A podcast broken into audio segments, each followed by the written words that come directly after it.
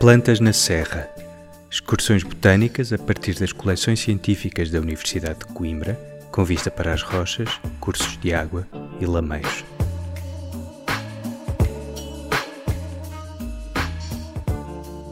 Doce parasita. Os bosques são refúgios lendários para os fora da lei e também no reino das plantas há quem consiga dar aos pobres o que tira dos ricos.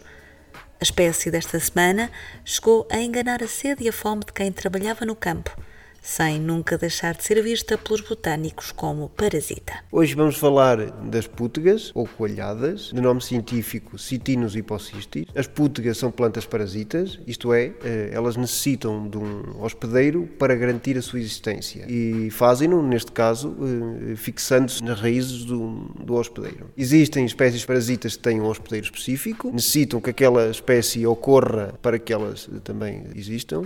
E existem outras mais generalistas, como é o caso do Citinus hipocistis, que pode ocorrer em várias espécies da família Cistaceae. Como o restritivo específico indica, eh, hipocistis, ela existe por baixo dos cistos e eh, é aí que muitas vezes as podemos encontrar, eh, por exemplo, eh, sobre os, os saragaços. As pútegas podem também ser encontradas noutros arbustos comuns das paisagens serranas de Portugal, junto das famosas estevas, roselhas ou sargacinhas que costumam assinalar a chegada da primavera.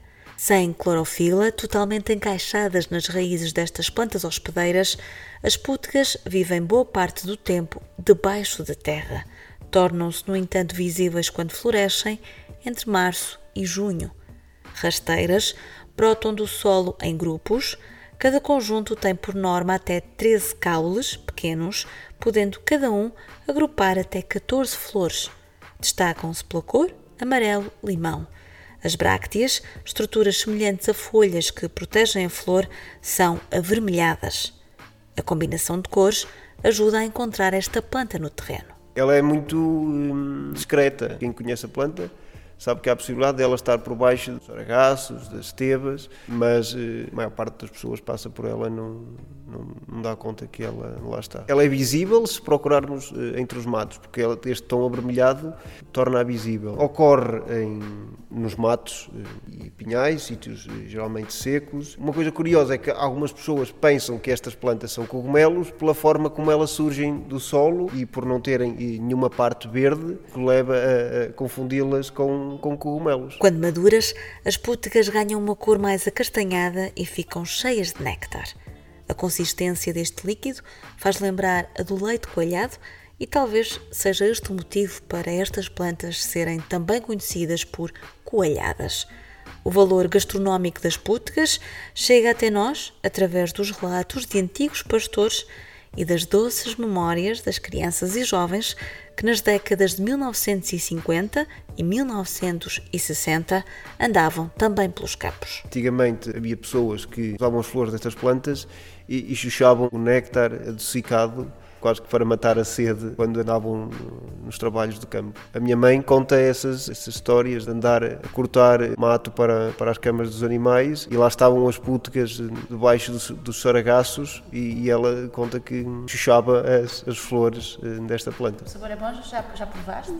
Já, é, o sabor é ligeiramente adocicado não é nada de especial. Muitas vezes era o que estava eh, ali mais perto e as pessoas usavam, mas não faz mal, não é tóxico. Quando era miúda, a minha mãe também enchia os bolsos do avental com pútegas. Garanto que são doces como mel. Pelo menos é assim que se lembra delas. E vocês, já conheciam as pútegas? Usem as nossas redes sociais para partilharem as vossas histórias. Eu sou a Sónia e nós voltamos para a semana. Plantas na Serra é um programa de Felipe Covelo, Sónia Nunes e António Gouveia, produzido no âmbito do PP20 do consórcio Forest for Future, coordenado pelo Centro de Ecologia Funcional da Universidade de Coimbra e pela Vozelar, Agência de Promoção de Vozela.